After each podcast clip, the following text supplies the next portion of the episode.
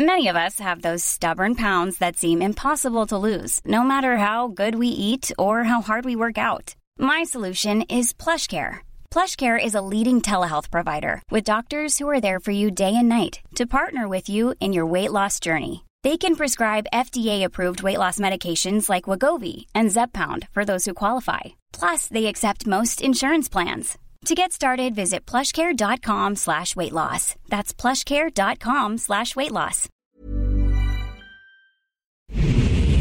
Ahora inicia A la Una con Salvador García Soto.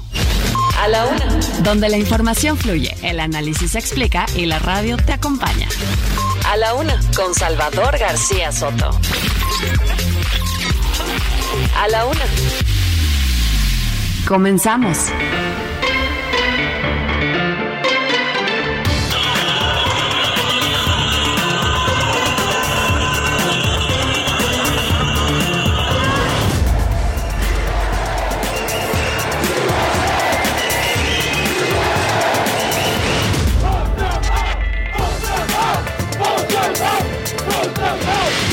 Son unos reverendos hipócritas. Se pone el acento en la defensa de los derechos humanos, ahora se rasgan las vestiduras.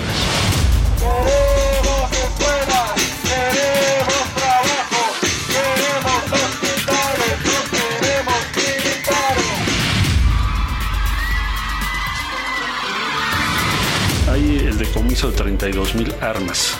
Si esas 32 mil armas estuvieran en México y no hubiéramos trabajado juntos, no tendríamos una reducción del 9.2%.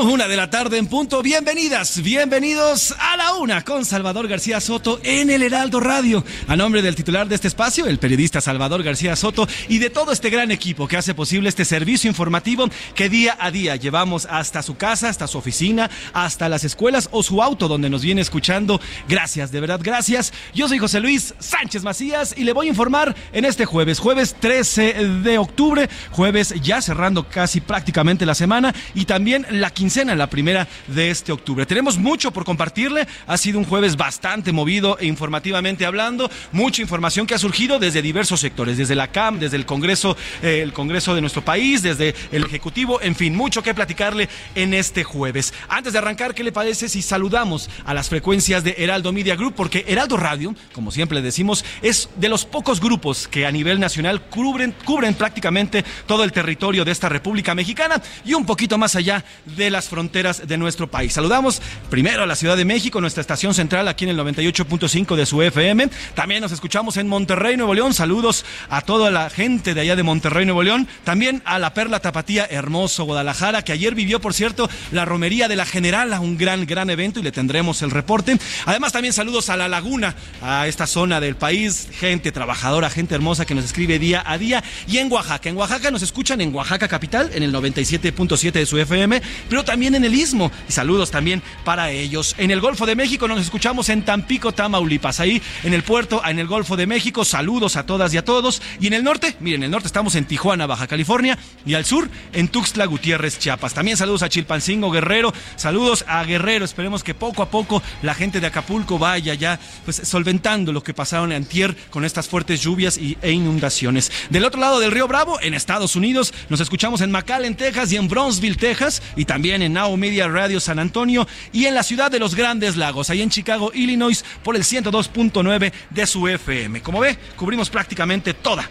toda la República Mexicana y un poquito más allá y seguimos, seguimos creciendo aquí en Heraldo Media Group y Heraldo Radio. Oiga, muchos temas por compartirle, mucho por contarle en este jueves 13 de octubre. Salió el sol, ya tenemos 22 grados centígrados, a diferencia de la semana pasada y del inicio de esta semana, ya está más calientita aquí la capital. Vamos a alcanzar los 24 grados centígrados hoy por la tarde y ya en la noche 10 grados centígrados en un descenso, en un descenso importante de temperatura. Puede que llueva cerca de 56% de probabilidad. Por lo pronto, ¿qué le parece si le contamos los temas? Temas con los que vamos a arrancar en este jueves. Hay un diálogo, así lo han llamado. Hoy se realizó el diálogo de alto nivel en seguridad en Washington, D.C. Trabajan en 11 áreas específicas de coordinación para mejorar la calidad de vida de las personas a través de factores claves como la salud y seguridad. En este encuentro, en el que participaron el canciller Marcelo Ebrard por parte de la delegación mexicana. Estuvo también presente la secretaria de Seguridad Pública Federal, Rosa Isela Rodríguez. También estuvo el fiscal general de la República, el señor Alejandro Gertz Manero. Y de parte de la comitiva de Estados Unidos estuvo Alejandro Mayorkas. También estuvo el secretario Blinken. En fin, fue un diálogo de alto nivel donde se trataron los temas de la seguridad. Este tema de seguridad que es tan importante del lado de México, el tema de las armas y el tema de las denuncias que ha presentado el gobierno mexicano y el del lado de Estados Unidos, pues este trasiego de drogas, principalmente el tema de fentanilo, que ya en la Unión Americana se trata de un tema de problema de salud, eh, de salud nacional, con más de 100 mil muertos por esta droga. Vamos a tener el reporte, qué se dijeron y en qué quedaron con este diálogo de alto nivel. Y además, a las calles, la Cámara de Diputados ayer Ayer en la tarde aprobaban en comisiones, prácticamente en fast track, eh, este artículo, esta, reforma al artículo quinto constitucional para alargar la presencia de los militares en las calles. Y por la madrugada, cerca de la medianoche, en el Pleno se aprobó prácticamente, así que ya, prácticamente ya está aprobado este tema, este dos, eh, eh, pues hubo ya esta aprobación y veremos, veremos qué es lo que viene. Además hubo una marcha, este 12 de octubre hubo una marcha en contra de la militarización de nuestro país, también. Hubo un pequeño encontronazo ahí en Palacio Nacional con este contingente y policías que resguardaban el, eh, palacio. Le vamos a contar. Y además sigue cantando. Le tendremos el último reporte de las Guacamaya Leaks. Revelan ahora presuntos nexos. Ahí está la Guacamaya. Presuntos nexos entre al menos nueve expilotos de la Sedena que operaron y que habrían operado con el crimen organizado. Le vamos, le vamos a contar. Además, también platicaremos de lo ocurrido ayer en el debate en la Cámara de Diputados y todo lo que ocurrió con la presencia del secretario de Gobernación Adán Augusto López, que en un encuentro con diputados ahí en la Cámara en la Cámara Baja les dice que ya hay un acuerdo político nada más y nada menos que con el Partido Revolucionario Institucional, con el PRI. Es decir, prácticamente confirmó el primor entre ambos partidos y bueno, pues ambos el, el secretario de Gobernación dijo que con esto, con este acuerdo político que ya existe, podrían incluso, escuche bien, podrían incluso aprobar las reformas constitucionales como la reforma eléctrica y la reforma política. Esta reforma que ha sido cantada ya por el presidente López Obrador y que prevé Morena y todos los eh, aliados y, que eh, prácticamente está proponiendo la desaparición del Instituto Nacional Electoral para conjugar o, eh, configurar un nuevo instituto. Y mire, esta idea se hace justamente cuando esta semana cumple 32 años este Instituto Nacional Electoral, este gran instituto, por cierto, que ha dado certeza a nuestra democracia durante más de tres décadas y que además, mm, además ha sido un ejemplo a nivel internacional. Vamos a tener la crónica de cómo ocurrió, porque después el PRI, Alejandro Moreno Cárdenas, asegura que no, que no hay tal trato y que sobre el tema de la reforma política simplemente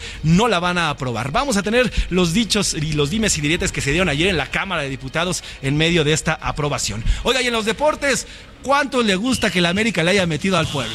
Así es, ayer que cumplían 106 años las Águilas del la América, le metieron nada más y nada menos que seis goles de visita a la franja poblana. Así es, 6 a 1, seis velitas le pusieron al pastel en esta ida de los cuartos de final de la liguilla del fútbol mexicano. Además, hoy continúan estos cuartos de final. También ayer jugó el Cruz Azul, por cierto, en un empate con los Rayados de Monterrey. Y bueno, pues bolita, por favor, también Oscar Mota nos va a contar de la subasta del balón con el que Maradona marcó la mano de Dios y el golazo a los ingleses en el Mundial que se jugó aquí en México. Tres millones de euros nada más y nada menos. Ahí si usted le sobran esos tres milloncitos, bueno, pues puede comprar esta, esta pelota. Además, bueno, le vamos a contar todo lo que venga a lo largo de estas dos horas que tenemos de transmisión especial y además también estamos muy contentos porque hoy, hoy estamos transmitiendo desde el sexto foro de la Asociación Mexicana de Arrendadores de Vehículos acá en Santa Fe, este sexto foro AMAVE, denominado De Frente a los nuevos retos, donde reúnen a los principales líderes del sector del arrendamiento vehicular,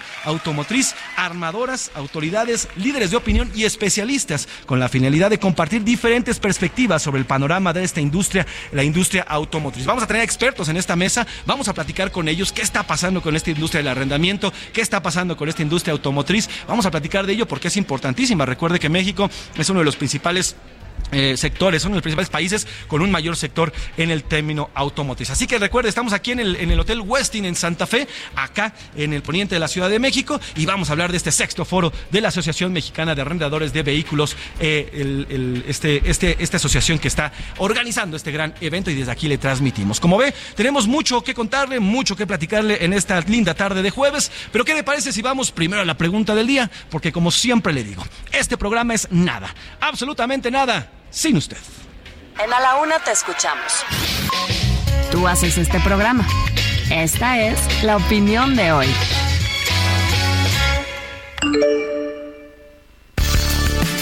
Y dos temas, dos temas bastante polémicos que ponemos en la mesa el día de hoy en este jueves 13 de octubre. El primero de ellos, desde la semana pasada, eh, la Cámara de Diputados y la Cámara de Senadores además, y lo presumía incluso eh, eh, el, senador prista Jorge, Jorge Carlos Ramírez Marín, decía en su discurso y en su alocución, luego de que se aprobara en la Cámara de Senadores, que por primera vez los militares o los generales irían al Congreso a rendir cuentas. Ese era uno de los principales argumentos que esgrimía el señor, el senador Jorge Carlos Ramírez Marín el, del PRI. Bueno, pues ahora el general secretario eh, Luis Crescencio Sandoval aseguró y se negó a comparecer ante el Congreso para explicar el hackeo de Guacamaya Leaks. Eh, había sido llamado y había sido convocado para que explicara ante el Congreso qué es lo que había ocurrido con este, con este hackeo y esta filtración de más de 6 terabytes, millones de documentos, miles de horas de video y de audio que la Sedena, que se le robó a la Sedena y que además ya el presidente López Obrador ha dicho que todos son verdaderos, así lo dijo en cuanto se supo de este hackeo. Bueno, pues hoy el secretario, el secretario de la Defensa, Luis Crescencio Sandoval, asegura que no acudirá que no acudirá al Congreso a explicarle. Y le pidió a los diputados que si quieren conocer y si quieren saber, que vayan a la Sedena para reunirse con él. O sea, le está diciendo a un poder eh, autónomo, al poder legislativo, que no, no va a ir el señor, el señor secretario, pero sí, si usted quiere asistir, mejor vengan a vernos. ¿Usted cree? Y la pregunta que le hacemos aquí en A la Una, ¿usted cree que el general debe o no acudir a dar explicaciones cuando el Congreso se lo pida? Las respuestas que tenemos, sí, está obligado a rendir cuentas y atender al Congreso. La segunda respuesta es no. Si quieren verlo, que vayan a la Sedena. Y la tercera, los militares son opacos y se están empoderando en la 4T. Esas son las tres eh, respuestas que tenemos para esta primera pregunta. Y la segunda que le hacemos es importantísima esta. Mientras aquí en México, la Secretaría de Salud ya ha dicho que se van a retirar estas medidas que eh, nunca fueron obligatorias, o al menos es lo que dice el subsecretario López Gatel, estas medidas de permanecer con el cubrebocas dentro de espacios cerrados, también en los aviones y aeropuertos, bueno, ya las han ido quitando. Ayer le informábamos también en este espacio que a partir de ayer, en el Aeropuerto Internacional de la Ciudad de México y todos los demás aeropuertos, ya no es obligatorio el uso del cubrebocas. Lo mismo en las aerolíneas mexicanas. Así que bueno, pues mientras tanto, y del otro lado, la Organización Panamericana de la Salud ayer mismo envió, pues, eh, pues, digamos que una recomendación al gobierno mexicano y le dice, oigan, aguas, se viene la, temporada otoño-invierno, hay un aumento considerable siempre de las enfermedades respiratorias y con ellas, pues el- también el tema del COVID-19. No es bueno que ahorita relajen las medidas, es la recomendación que hace la Organización Panamericana de la Salud. En fin, ya hay estas dos versiones encontradas, los expertos de la OPS dicen no, no quiten el cubrebocas, pero las autoridades sanitarias en México dicen sí, ya no es necesario, si usted quiere o no usarlo en los lugares cerrados, en los lugares de trabajo, en, eh, este, también en los aviones, ya es su problema. Y la pregunta que le hacemos es, ¿a quién le hacemos caso? ¿A quién pelamos? ¿Ah? A la Secretaría de Salud son eh, muy, y son muy responsables y ellos han llevado correctamente las medidas de la pandemia. B, a la Organización Panamericana de la Salud, yo no confío en lo que dice el gobierno mexicano en cuanto a temas de salubridad. Y C, yo me cuido por mí mismo y no necesito recomendaciones de nadie. Ahí están las tres respuestas para este jueves, jueves 13 de octubre. Y las dos preguntas, márquenos al 5518 41 51 99, nuestro teléfono aquí en WhatsApp. Y estamos revisando, escuchando sus mensajes y también leyéndolos. Sin nada más que decir, ¿qué le parece si nos vamos ya de lleno a la información? Un resumen de noticias y yo regreso a informarle porque ya estamos aquí en A la Una con Salvador García Soto. Gastalones. Expertos bancarios informaron que el gasto de tarjetas de crédito durante agosto aumentó en 6% debido a la falta de liquidez y el aumento de los precios en el país. Hágase la luz. La Comisión Federal de Electricidad informó que la electrificación del Aeropuerto Internacional de Tulum, que será construido por la Secretaría de la Defensa Nacional, podría costar 12.724.459 pesos. Principal gasto. La Secretaría de Administración y Finanzas de la capital informó que durante el tercer trimestre, las 16 alcaldías recibieron 4.964 millones de pesos de ingresos por participaciones federales. Uniformados. El PRI en el Congreso de la Ciudad de México presentó una iniciativa para que funcionarios de las alcaldías porten uniformes que los identifiquen como tal y así evitar extorsiones o abusos de autoridad. Chamba gringa. La administración del presidente de Estados Unidos, Joe Biden, anunció por adelantado la disponibilidad inmediata de 64.716 visas para trabajadores temporales no agrícolas. Una de la tarde con 14 minutos, una de la tarde con 14 minutos. Continuamos aquí en A la Una. Recuerde, hoy transmitimos desde el sexto foro de la Asociación Mexicana de Arrendadores de Vehículos acá en Santa Fe y estamos muy contentos porque en este, en este foro, bueno, pues está denominado de frente a los nuevos retos, se reúne líderes del sector de eh, arrendamiento vehicular, además de los sectores automotriz, armadoras, en fin, toda una serie de expertos en estos temas relacionados con la industria automotriz y vamos a platicar con estos, con estos personajes estos grandes expertos que nos detallan cuáles son los retos que vienen para este sector, retos importantes luego de que el sector fuera fuertemente golpeado después de la pandemia, así que platicaremos de eso. Pero antes, antes vamos de lleno con la información. Hoy, hoy, este jueves se realizó el diálogo de alto nivel en seguridad allá en Washington, D.C. Por parte de México acudieron y lo encabezó el canciller Marcelo Ebrard, estuvo también acompañado por la secretaria de Seguridad Federal Rosa Isela Rodríguez y el titular de la Fiscalía General de la República Alejandro Gertz Manero. De Estados Unidos, la comitiva bastante nutrida también y de alto nivel estuvo Anthony Blinken, secretario de Seguridad Nacional, estuvo, eh, perdón, él es el secretario de Estado, estuvo también el secretario de Seguridad Nacional Alejandro Mayorkas y el fiscal general Merrick Garland. Se trataron todo tipo de temas relacionados con la seguridad, ¿eh? desde el tema del fentanilo, que es un tema que ya es una eh, preocupación importante para Estados Unidos. Hemos visto estas imágenes en las calles donde hay gente que de verdad parece zombies, parecen zombies caminados, caminando eh, del, del, drogados por las calles. Ya es un tema de salud también porque ya van más de 110 mil muertos en este año por culpa del fentanilo. Y es que el fentanilo, esta droga que se produce principalmente en nuestro país y que el 80% de, esto, esto además se revela en los cables de, de Guacamaya Leaks, el 80% del fentanilo que llega a Estados Unidos proviene de Sinaloa, que eso es importante también. Además del lado de Estados Unidos, bueno, pues el tema del de el trasiego ilegal de las armas. ¿Qué es lo que puede hacer cada país desde su trinchera para ya terminar con este tema de seguridad, porque desde ambos lados hay muertes desde el lado estadounidense por el tema de las drogas y del lado mexicano, vaya, ni se diga, con el tema de las armas, que un día sí y el otro también hay balaceras. A las nueve y media de la mañana se llevó a cabo este diálogo de alto nivel, ya le digo, y bueno, pues eh, se trató de una cooperación binacional para el decomiso de armas. Esto fue lo que dijo el secretario canciller Marcelo Ebrard sobre el, sobre el tema de los logros que se han conseguido en esta relación y en este intercambio constante que han tenido las dos naciones al respecto de la seguridad y de las armas.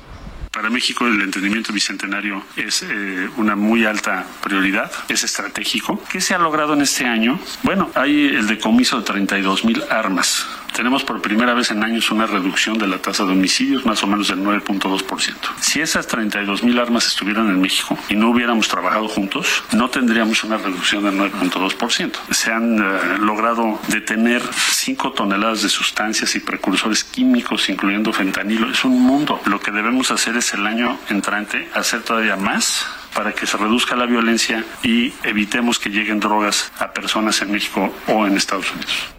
Eso fue lo que dice nuestro canciller Marcelo Ebrard. Por su parte, la secretaria de Seguridad Federal, Rosa Isela Rodríguez, importantísima su participación en este foro, aseguró que hay una responsabilidad compartida para combatir y para detener a la delincuencia organizada desde las propias trincheras, desde cada país subrayar que la seguridad es un tema prioritario para nuestros gobiernos y que debe permanecer esta visión binacional entre los gobiernos Biden López Obrador y que prevalezca en todo momento el respeto a la soberanía y el trato igualitario en Estados Unidos. Produce eh, muertes por sobredosis de drogas y en México genera homicidios violentos ligados al trasiego de enervantes.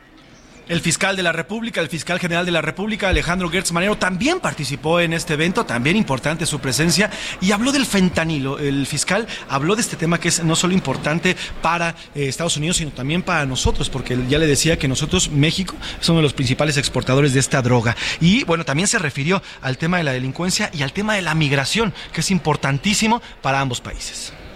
Para la delincuencia no hay fronteras. La delincuencia es una estructura que precisamente se vale de la soberanía de los estados. Los migrantes son víctimas y quienes los manejan son unos delincuentes desalmados. Si nosotros no tenemos la capacidad de ir a las cabezas de esas organizaciones que de otra manera no se pueden mover, no vamos a resolver el problema. El migrante no es un delincuente, el que es un delincuente es el que lo usa, el que lo explota. El tráfico de armas es, es para nosotros un problema que viene desde hace muchos años. Nosotros tenemos que encontrar la manera de impedir que se compren armas de manera ilegal en los Estados Unidos y que penetren a México para generar una confrontación que nos ha costado miles y miles de vidas.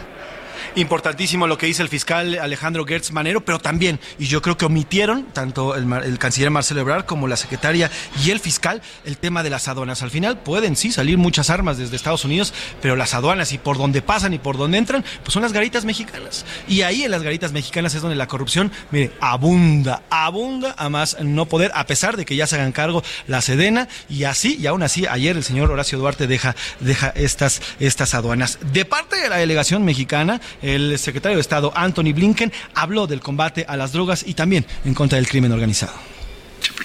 Lo que tenemos que hacer es apuntalar nuestros esfuerzos para proteger a nuestros pueblos y por eso nos encontramos reunidos aquí hoy. Tenemos que combatir el consumo de drogas, tenemos que combatir al crimen organizado, incluyendo también la generación de oportunidades.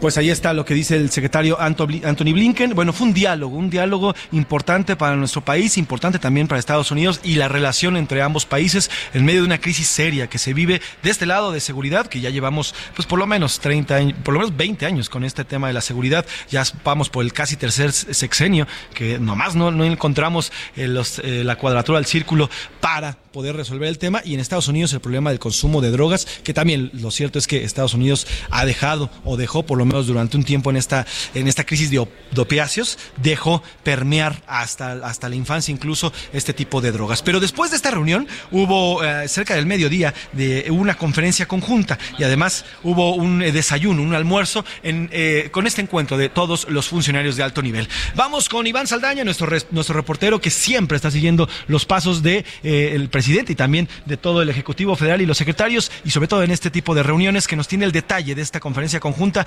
ofrecieron los eh, funcionarios tanto mexicanos como estadounidenses. Iván Saldaña, ¿cómo estás? Buenas tardes, cuéntanos. José Luis, auditorio, muy buena tarde a todos. Sí, eh, todavía estamos a la espera de esta conferencia. Bien lo decías, José Luis, estaba programada a las 12.30 del día de hoy. Ya estamos, bueno, ya se prolongó esta espera, eh, todavía no inicia. Sin embargo, eh, la Secretaría de Relaciones Exteriores, además de los datos que adelantó el canciller Marcelo Ebrard, la Secretaría de Relaciones Exteriores ya difundió además un video en el cual están presentando pues casi todos los resultados que se han tenido eh, con base en este entendimiento bicentenario de entre México y Estados Unidos que pues está dando un fuerte golpe al crimen con las cifras que están presentando. Al menos 65.149 delincuentes detenidos entre ellos capos como Rafael Caro Quintero en el video que informan estos resultados, los suben a redes sociales de la Secretaría de Relaciones Exteriores y ahí cuando hablan de estas detenciones exponen incluso la imagen de la detención del capo Rafael Caro Quintero. También se, se habla de los bloqueos a cuentas por montos millonarios a las estructuras criminales y el decomiso de toneladas de droga y miles de armas de fuego. Esto, este video es un video de cinco minutos 40, de cinco cuarenta y cuatro minutos eh, que difundió pues la Secretaría de Relaciones Exteriores justamente sobre este marco de la reunión de, en Washington del diálogo de alto nivel de seguridad, que bueno, hay que destacar y recordar al auditorio, están los principales funcionarios de los gabinetes de seguridad y de relaciones exteriores de Estados Unidos y México. ¿Y qué es lo que sigue después de esta reunión, José Luis?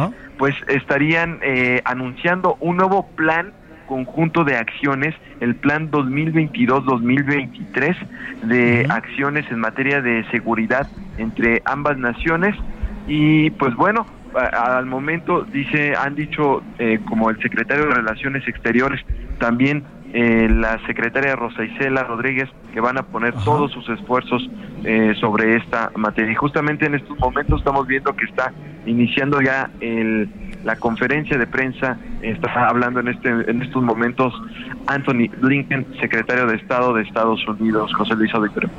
Iván, ¿te parece si me come la guillotina? Vamos a ir a una pausa y regreso contigo para escuchar qué es lo que dicen los secretarios en esta conferencia, ¿te parece? Adelante. Vamos a una pausa aquí en a la una, regresamos con la información. Ya está comenzando esta conferencia de prensa de los secretarios de Estado, tanto de Estados Unidos como de México. Vamos a una pausa y vamos a regresar con la información. Estamos aquí en a la una, desde Santa Fe. Continuamos. García Soto. Información útil y análisis puntual. En un momento regresamos. Ya estamos de vuelta en A la Una con Salvador García Soto. Tu compañía diaria al mediodía.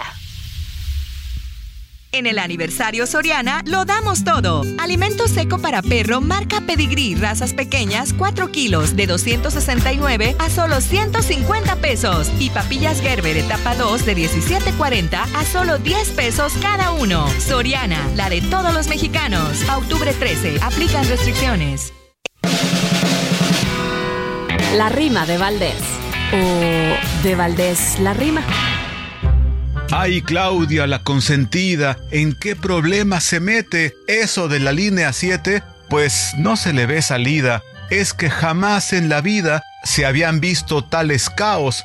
Pues si no estamos en Laos o en una zona de guerra, esta realidad que aterra, pues ya nos tiene cansados. Nunca voté por el PRI, no voté por PAN tampoco, pues ni que estuviera loco, mas la neta, lo que sí es que estas cosas no vi jamás en esos exenios. Yo sé que había contubernios de corrupción hasta el tope, pero habría que estar muy miope al decir gobierno genio. La ciudad se está cayendo, no lo podemos negar, solo nos basta mirar, pues por donde estamos yendo son cosas que no comprendo, no neguemos la verdad, que la pura realidad es que el presente colapso del metro es en este lapso. Que lo compongan piedad.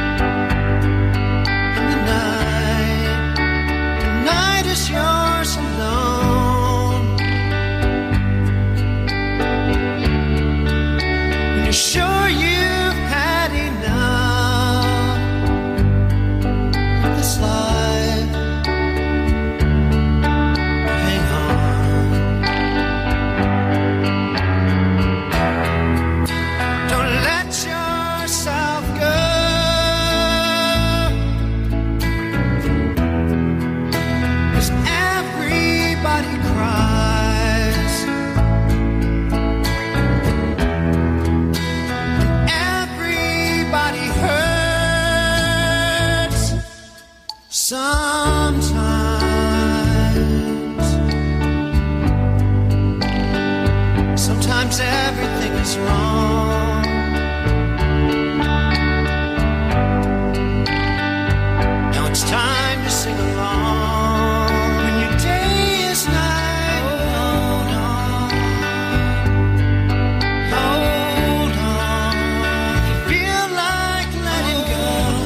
Tarde con 32 minutos, una de la tarde con 32 minutos. Continuamos aquí en A la Una. Yo soy José Luis Sánchez Macías. Recuerde que hoy estamos transmitiendo, estamos en una transmisión especial desde el sexto foro de la Asociación Mexicana de Arrendadores de Vehículos aquí en Santa Fe, en la Ciudad de México. Un encuentro importantísimo para la industria. Expertos, arrendadores, eh, de todo tipo de expertos en el tema automotriz se reúnen para para ver los retos que hay de frente en esta industria tan importante para nuestro país. Eh, platicaremos en unos minutos con expertos en estos temas que nos van a platicar cuáles, cuáles son los retos que vienen, qué es lo que va a pasar, qué es lo que están previendo para los próximos meses y años en este, en este aspecto y en este tema, porque es importantísimo para nuestro país y para la economía de nuestro país. Por lo pronto, recuerde que esta semana conmemoramos el Día Mundial de la Salud Mental, esta salud que es importantísima. Ya lo hemos tratado durante toda esta semana, el tema de la salud mental, como los mexicanos eh, después de la pandemia sufrimos mayores problemas, entre ellos el tema de la depresión y el tema del suicidio. Esto aumentó con el tema del encierro y todo el COVID-19. Y precisamente esta canción, Everybody Hurts, de R. EM de 1992 habla de eso. Nos explica que todo mundo llora, que todo mundo, todo mundo tiene o va a estar triste en algún momento. Parte de la, de la letra dice, eh, cuando tu día sea largo y la noche, la noche solo tuya, cuando estés seguro de que has tenido suficiente de esta vida, aguanta, no te dejes llevar, porque todo el mundo llora todo el mundo hiere a veces a las personas. Es parte de lo que dice esta gran canción de REM, que ya le digo salió en 1992 en el, en el álbum Automatic for People, y nos habla precisamente de este trance, de este momento que viven las personas cuando están en depresión, cuando viven la depresión, que llegan a tener pensamientos suicidas, que pareciera en su mundo, en este mundo depresivo, que nadie más los comprende, que nadie más vive lo que ellos o ellas viven. Bueno, pues esta canción de REM nos dice eso. Todo mundo llora, todo mundo sufre, todo mundo tenemos un momento de pues, esta depresión o de esta tristeza. Y hay que salir adelante también porque no estamos solos. Súbele mi Alex, Everybody Hurts, REM 1992 y continuamos aquí en A la Una.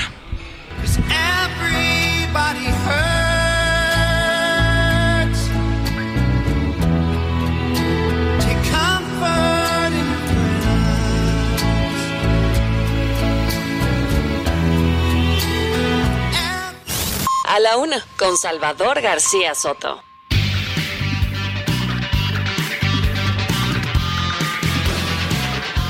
Una de la tarde con 36 minutos, una de la tarde con 36 minutos. Vamos a escuchar desde Washington, D.C. esta conferencia de prensa que están emitiendo las dos delegaciones, tanto la estadounidense como la de nuestro país, luego de la reunión de alto nivel en temas de seguridad. Está hablando la secretaria de Seguridad Federal, Rosa Isela Rodríguez. Contra el narcotráfico. Tasks that we are taking home with us. The pillars of this cooperation are focused on fighting against criminal networks. La policía está concentrada en pelear y dar respuesta a los temas del crimen organizado en nuestro país. Making sure that our communities have peaceful, sustainable lives. Mexico and the United Para States ponernos en seguro y estar seguros de que nuestras comunidades pueden tener una vida feliz y una vida en paz.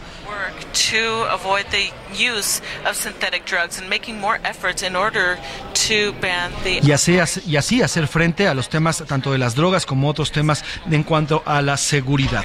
Vamos a continuar en esta conferencia. Iván Saldaña está pendiente de esta conferencia y nos da un pequeño resumen. Apenas inició, ya habló el secretario, ya habló hasta el momento el secretario Blinken eh, y está hablando Rosa Isela Rodríguez y vamos, precisamente, Merrick Garland fue el que habló, perdóneme, Merrick Garland habló también hace unos minutos. Iván Saldaña, ¿qué es lo que se ha dicho? Si ya tienes un pequeño resumen para informar a nuestro auditorio. Continuamos contigo, buena tarde. José Luis, nuevamente. Sí, efectivamente, ya habló, decías, eh, el fiscal general también de los Estados Unidos, en este momento Rosa Isela. También ya eh, tomó la palabra el secretario de Relaciones Exteriores, Marcelo Ebrard, igual el secretario de Estado eh, de Estados Unidos, Anthony Blinken, y falta solamente que tome la palabra Alejandro Mayorka, secretario de Seguridad Nacional de Estados Unidos, apunta que es un mensaje a medios en el que van a, eh, que están dando, es decir, que no va a haber espacio a preguntas y respuestas por parte de la prensa. Y pues básicamente los temas centrales han sido el tráfico de armas, un tema que eh, pues interesa bastante a México y algo comentaba también el secretario de Relaciones Exteriores acerca de eh, la queja que tienen eh, las demandas en contra de armerías, que no hay control para la venta de estos y que pues mucho proviene, mucho llega de, de, este, de esta compra por parte de, de grupos criminales en Estados Unidos de armas, pues que llega y es con la que en México eh, estas armas pues crean la violencia, también los homicidios. Eh, se habló también del tema del combate a las drogas. A Estados Unidos le interesa mucho el tema del combate al fentanilo sobre todo y también el tema de eh, el tráfico de migrantes, que es un tema que pues ambos gobiernos, incluso el día de ayer, hacían un, una, un anuncio al respecto para pues ayudar a detener el tráfico irregular eh, para centroamericanos, de, personas de Haití y también de Venezuela mediante visas y también un programa que facilite su llegada. Y, y el comercio seguro es otro tema también el que se ha presentado José Luis. Eh, incluso también temas como el tema de, eh, el de eh, autos eléctricos el impulso pues para una parte para el medio ambiente y otro también pues para aprovechar los recursos. México pues tiene a- a- ahorita en puerta el proyecto de la empresa de eh, litio y pues es uno de los temas que también se ha abordado en esta en este mensaje a medios. Fue bastante larga eh, pues la reunión que han tenido los ambos eh, funcionarios de ambos países José Luis porque iniciaron las actividades desde las 8.30 de la mañana y pues ahorita ya pues van a dar casi las 2 de la tarde. Ya tomó la palabra en estos momentos también Alejandro Mayorkas, secretario de Seguridad Nacional de Estados Unidos.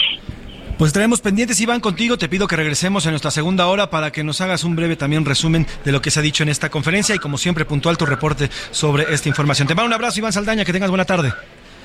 Buenas tardes a todos.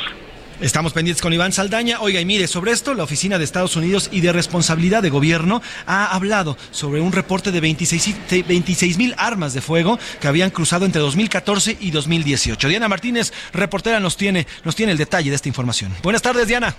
José Luis, buenas tardes. La Oficina de Responsabilidad del Gobierno de Estados Unidos, la GAO, reportó que 26.860 armas de fuego aseguradas en escenas del crimen en México entre 2014 y 2018 se compraron en su país. Incluso de estas pistolas y rifles que fueron rastreados hasta el comprador inicial en Estados Unidos, 4.444 provienen de Arizona, de acuerdo con los argumentos del gobierno mexicano en la demanda que presentó este lunes contra cinco tiendas de armas en ese estado. Estas cinco empresas dedicadas a la venta de estos productos, según el documento, participan sistemáticamente en el tráfico de armas y de municiones de tipo militar para cárteles de la droga en México. Indica además esta demanda que las armas que estos distribuidores trafican a México Incluyen las tipo francotirador calibre 50 que pueden derribar helicópteros y penetrar vehículos blindados eh, ligeros y cristal a prueba de balas, entre otros tipos de rifles como el AK-47. Eh, pues esos vendedores saben que los productos estilo militar son los favoritos de los cárteles que pues los han comprado durante años. En el documento también eh, se señalan 13 cargos, entre estos varios de, negligencia, enrique- enriquecimiento injusto, alteración del orden público y violación a la ley de organizaciones corruptas e influenciadas por el crimen en Estados Unidos. Esta ley se conoce como, como RICO. También se señala que pues, los demandados han convertido a Arizona en un epicentro de este tráfico ilegal. En cuanto a las peticiones, el gobierno mexicano solicita al juez que estas empresas devuelvan los ingresos y las ganancias que obtuvieron por estas prácticas ilícitas y que cada vendedor pague a México los gastos que sufragó por la demanda, incluidos los honorarios de los abogados. Hasta aquí mi reporte. El cual te agradezco, Diana Martínez. Bueno, es importante, ¿eh? ya le decía, del lado de, de México, pues el trasiego de drogas y del lado de Estados Unidos, el tema de las armas y estas armas que continúan pasando desde el país americano a nuestro país. Vámonos a otro tema. A la una, con Salvador García Soto.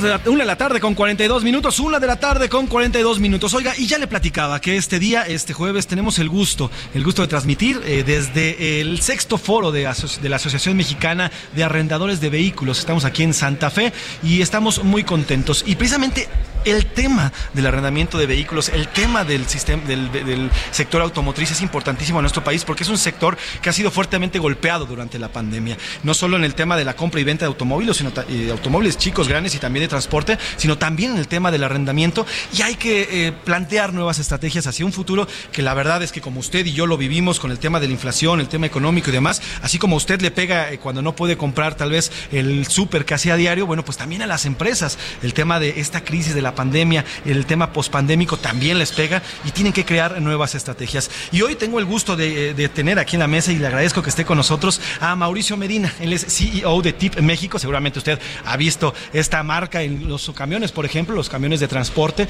este logo de TIP. Bueno, pues muy importante para nuestro país, además de que es de los más relevantes en el sector también eh, para México. Mauricio, ¿cómo estás? Bienvenido y buena tarde. Gracias, José Luis. Muy bien, encantado de saludarte y gracias por acompañarnos en este foro de la MAVE. Al contrario, gracias a ti por invitarnos. Un foro de verdad muy interesante porque es un tema, ya les decía y lo platicábamos, es un sector importantísimo para nuestro país que además genera miles, millones de empleos en México. Quiero arrancar, Mauricio, preguntándote ¿Cómo vienen después de la pandemia? ¿Cómo viene el tema del arrendamiento de, de, vehículos después de la pandemia y qué tanto les ha afectado? Mira, el, el arrendamiento definitivamente es una herramienta financiera para hacerse de un bien, uh -huh. pagando una renta, eh, y es un producto muy flexible y lo vimos que fue muy resiliente en la pandemia. ¿A qué me refiero con muy resiliente? Pues mucha gente no tenía recursos para invertir en adquirir un activo, llámese un camión o un coche. Eh, pues te, te, descapitalizas cuando das un enganche de 20, 30%, claro. que es lo que generalmente una financiera te puede pedir. En el caso del arrendamiento es un producto donde no te descapitalizas, eh, es un producto donde cuando no hay cuando no hay certidumbre de qué es lo que viene, eh, ese producto te puede funcionar muy bien porque tú puedes hacer plazos desde meses hasta años y puedes regresar el activo si no te funcionó en un momento dado. Claro. Entonces le da mucha eso sí le da certidumbre al, al usuario. Eh, y en la pandemia nos demostró que era un producto que se utilizó mucho. Recordarás que con el boom de, la, de todo el e-commerce, sí. eh, la gente estuvo comprando por internet. Sí y alguien tenía que entregar todo claro, eso. alguien tenía que traerlo de otros países incluso, este, ¿no? Tenías que traerlo de otros países y tenías que entregar al domicilio. Llamamos claro. aquí el reparto de la última milla. Eh, el reparto de la última milla creció más del 200% este, en, en, en, ese año de, de pandemia y había necesidad de equipo.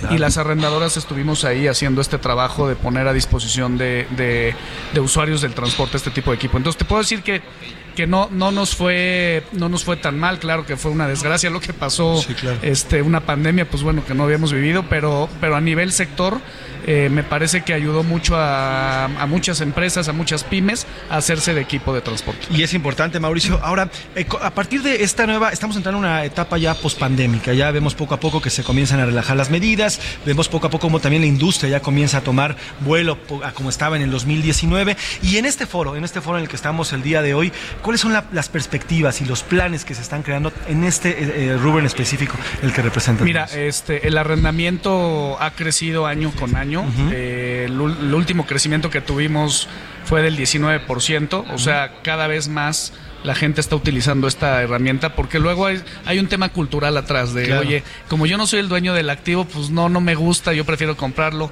este pero esto está está pasando es decir hay gente que, que está utilizando este esquema que lo han probado muy bien entonces nosotros vemos que en los próximos años siga siga creciendo tenemos hoy el reto de la falta de, de inventarios de sí. vehículos uh -huh. y me refiero tanto a tractocamiones como remolques que es lo que nosotros hacemos como vehículos. Uh -huh. eh, entonces, el que no tengas los inventarios suficientes para cubrir la demanda que existe, eh, pues eso nos ha detenido un poco, pero no te podría decir que ha sido un, un mal año y el 2023 todavía van a seguir los problemas de, ya nos platicaban aquí algunos expertos que van a seguir los problemas eh, de, de, desabasto, eh, pero no van a empeorar y eso al menos ya es, una, es un sí, punto de partida. Totalmente. Eh, bien lo comentabas, Mauricio, a partir del, del, COVID se revoluciona o evoluciona la forma de compra de los usuarios, ¿no?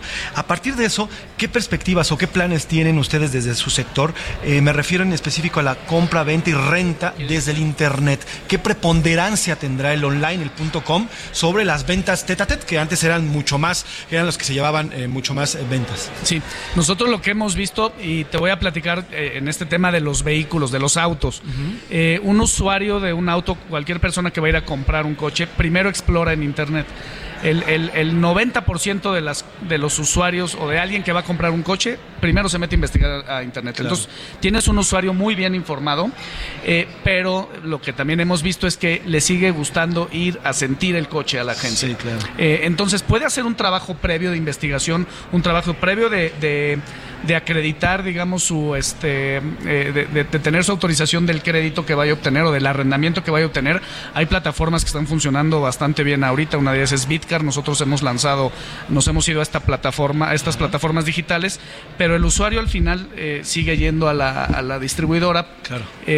a sentir el coche, a cerrar su trato y cada vez están explorando más estas opciones de en línea de suscripción o de o de arrendamiento. Ya no es la compra, ¿no? Y sobre todo en los millennials y centennials Sí. que están viendo otras opciones, eh, están abiertos a ver estas otras opciones de vehículos. Totalmente. Ahora, desde el tema del, del arrendamiento en específico, ¿cómo es que ustedes eh, eh, quieren empujar este tema? ¿Cómo lo van a empujar para los próximos años y, qué- qué planes tienes para que, o te tienen desde el sector para que este siga creciendo? Ya vimos que es un sector que hubo negocios que quebraron, pero otros más crecieron, como Amazon, como ustedes, como en fin, porque fue- se evolucionó la com- la- la- el método de compra. ¿Cuáles son sus planes entonces para este crecimiento?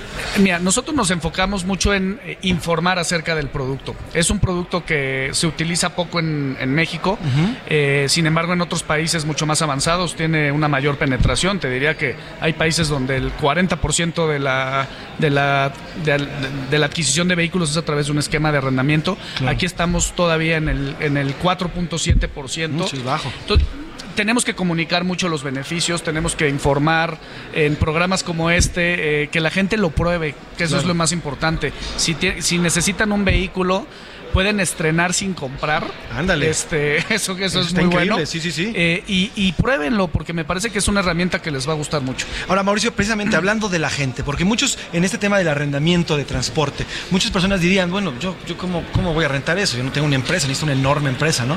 Pero también a la vez el COVID hizo que muchas personas, al perder su trabajo o al quedarse en casa, abrían microempresas con los cuales tienen que llevar o enviar sus productos. Este arrendamiento de transporte está al alcance de alguien que tiene su microempresa y puede y quiere enviar sus artículos, mm, pues eh, hablo de afuera de la Ciudad de México o otros países, ¿está al alcance de verdad una persona? Está muy al alcance. Hay varias empresas arrendadoras que, que están tras este sector, o sea, que están atendiendo este sector, las pymes, los pequeños empresarios, las personas físicas con actividad empresarial.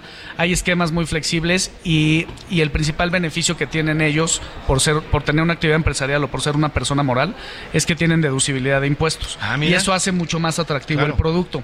No así una persona asalariada que no tiene ese beneficio fiscal. Claro. Pero las personas morales sí lo tienen y es lo que están aprovechando más hoy en día.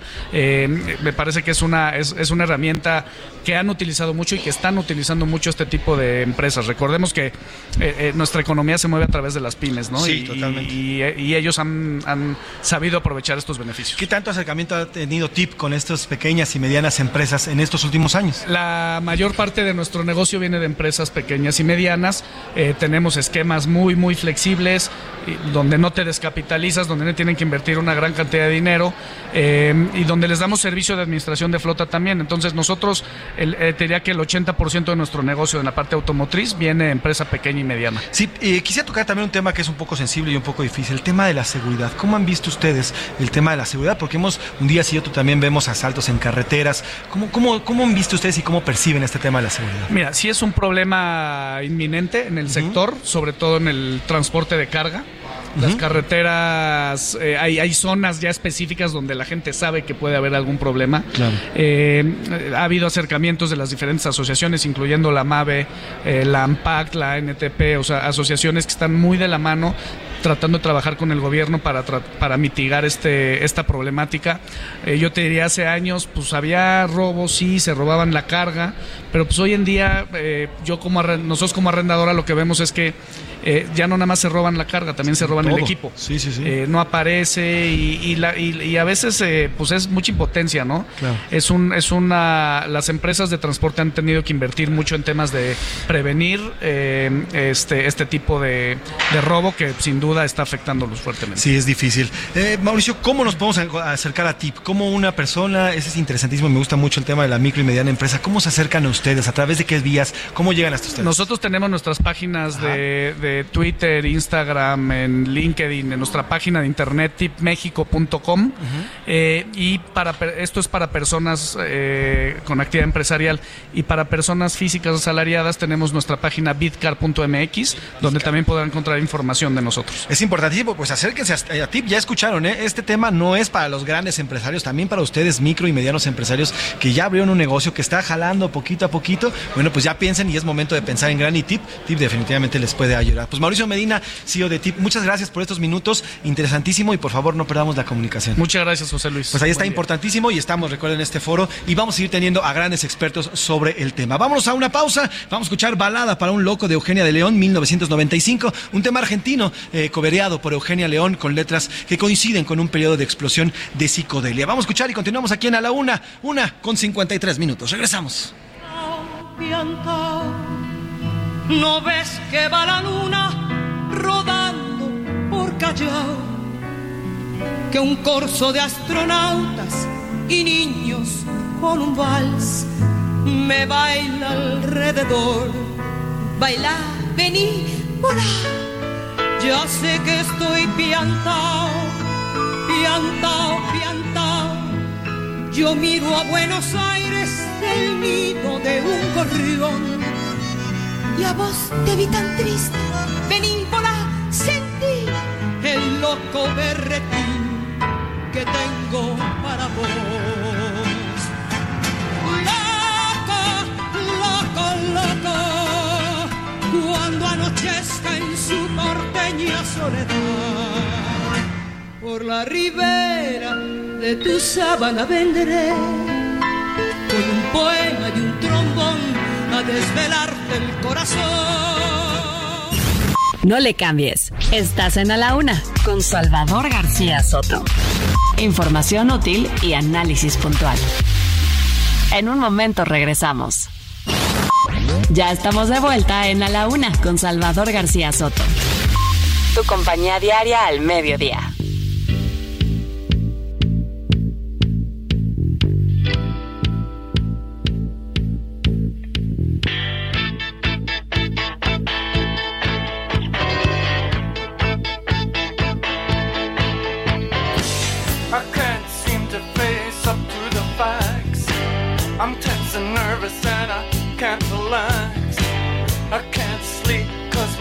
On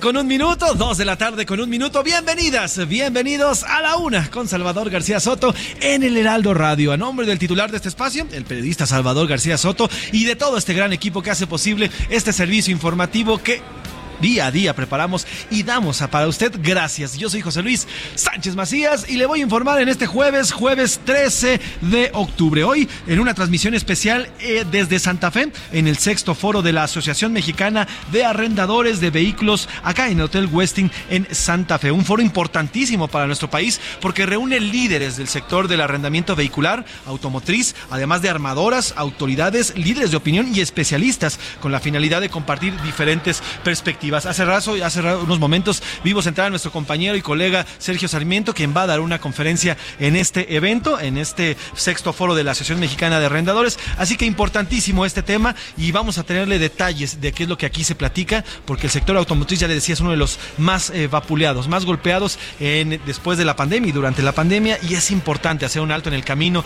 y eh, hacer y tener nuevas perspectivas rumbo a lo que viene, a un 2023 que se augura un poco complicado, se augura también complicado, pero siempre, siempre hay soluciones. Y ya estamos de regreso, estamos regresando con un gran ritmo. Esto es Psycho Killer de The Talking Heads, 1977. Esta canción es una canción que habla, y esta banda de rock Talking Heads grabó para explicar la historia de un asesino en serie con pensamientos psicópatas inspirados en el eh, Norman Bates. Este Norman Bates, protagonista de la, de la película Psicosis, usted recuerda esta película que hablaba de un asesino, un asesino en serie de 1960 que fue publicada, Psycho se llamaba en inglés, y bueno, eh, está basado en el personaje del asesino en serie Ed Gain. Bates, según la, eh, cuenta la historia, fue personificado por Anthony eh, Perkins, y bueno, pues esta es una adaptación de Alfred Hitchcock, y además, bueno, pues esta música habla también de los pensamientos que puede tener una persona, una persona que padece de sus facultades mentales y que incluso hay algunos que se pueden derivar en pues en este tipo de asesinos, asesinos seriales que son todo un estudio y que además hay todo un tratado de salud mental al respecto. Así que Psycho Killer de Talking Heads 1977, una gran canción, súbele mi Alex. Estamos escuchando aquí en A la Una, música, música que va vinculada a la semana de la salud mental en el mundo. Psycho killer,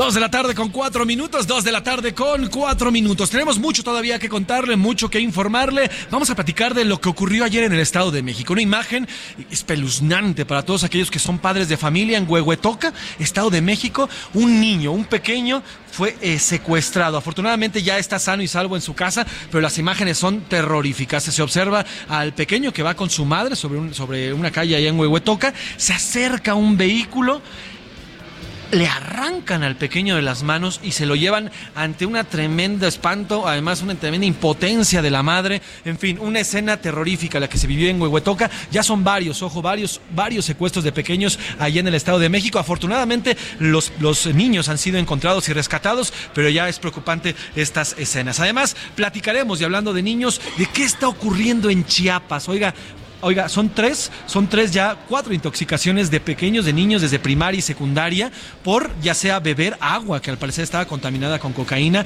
comer también eh, alguna especie de pastel y, e incluso la inhalación de humo, un humo que todavía no se sabe de dónde venía y qué era lo que pasaba. Entonces, ayer, ayer fue también 18 jóvenes en una secundaria allá en Chiapas que se intoxicaron y ya habíamos hablado de lo que ocurrió también el fin de semana en, Bochil, allá en Chiapas con otros pequeños de una primaria. Vamos a ir hasta allá a conocer qué es lo que está ocurriendo con este tema. Además, también platicaremos de los deportes, la liguilla continúa aquí en nuestro país y también el entretenimiento con Anaí Arriaga que tiene todo, toda la información. Platicaremos también sobre este encuentro que es importantísimo para nuestro país, este encuentro bilateral eh, de alto, eh, de alto nivel que hablaron sobre el tema de seguridad, eh, tanto las dos delegaciones como la americana como la estadounidense, como la mexicana. Así que tenemos muchísimo por contarle, muchísimo más por platicarle en esta segunda hora de A la Una, pero antes, antes de entrar en materia y co- como siempre lo hacemos a esta hora del programa, vamos a conocer sus opiniones. Hicimos dos preguntas importantes, dos preguntas bastante polémicas y ya está aquí con nosotros y está aquí también en eh, Santa Fe con nosotros en la mesa. Milka Ramírez, ¿cómo estás, Milka? Muy bien, José Luis, ¿cómo estás? Estamos muy bien Hace hoy hoy salió el sol y está haciendo calorcito, por lo menos acá en Santa Fe. ¿eh? Bueno, es que ustedes no pueden verlo, pero tengo a José Luis enfrente y está chapeado, chapeado, chapeado. calor. Trae una corbata rosa y ya hasta se le combinó la cara. Y bueno, creo que lo terminé de chivear porque ya se me puso más rosa. Pero Está, está haciendo calorcito acá, pero estamos muy contentos. La verdad que estamos muy contentos en este foro. Ya les digo que es un foro importantísimo para nuestro país, el sexto foro de la Asociación Mexicana de Arrendadores de Vehículos. Y bueno, pues estamos disfrutando mucho. Dos preguntas importantes hoy, Milka. ¿Cuáles dos fueron? preguntas importantes, José Luis, sobre el tema de la salud y el uso de cubrebocas. ¿A quién le van a hacer caso? ¿Al, al gobierno federal, a la Organización Panamericana de la Salud o simplemente cada quien se cuida por sí mismo, ¿no? Exacto. Y la otra pregunta sobre el hackeo de guacamayas.